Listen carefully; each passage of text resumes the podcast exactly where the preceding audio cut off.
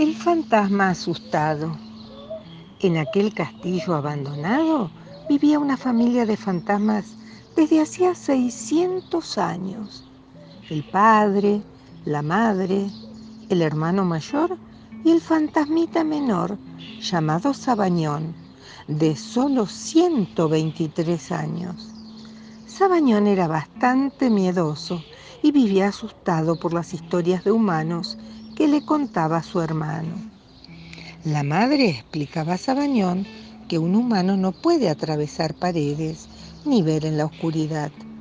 En vano trató de hacerle entender que, aunque fueran horribles, los humanos eran incapaces de hacerle daño a un fantasma. Pero igual el pequeño tenía pesadillas. Así, el día en que apareció en el castillo una verdadera familia de humanos, Sabañón casi se muere del susto.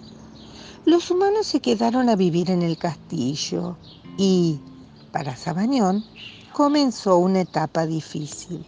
Vivía aterrorizado, no salía del sótano y hasta empezó a tener problemas de aprendizaje en la escuela de fantasmas. Hasta que el padre se le ocurrió una idea para alegrar a Sabañón enseñarle a asustar a los humanos. El juego empezó a divertir tanto a Sabañón que no pasaba un minuto sin aullar, abrir una puerta o hacer que su cara se reflejara en un espejo. Durante la noche les retiraba las mantas de la cama, movía una silla o hacía tintinear las copas. Los humanos corrían asustados y él se mataba de risa.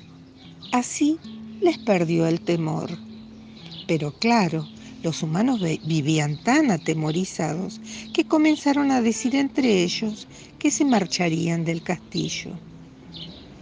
Un día, la mamá le explicó a Sabañón que así como él les había tenido miedo a los humanos, ahora ellos le tenían miedo a él y que los chicos humanos sufrían mucho por eso.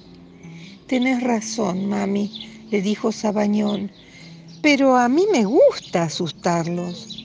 Solo tenés 123 años, querido, pero ya lo vas a entender, le dijo la mamá.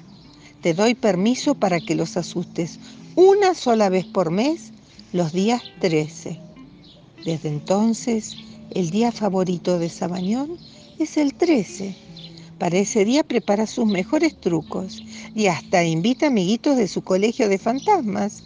Y los humanos de ese castillo tienen 29 días de tranquilidad por mes y uno de terror.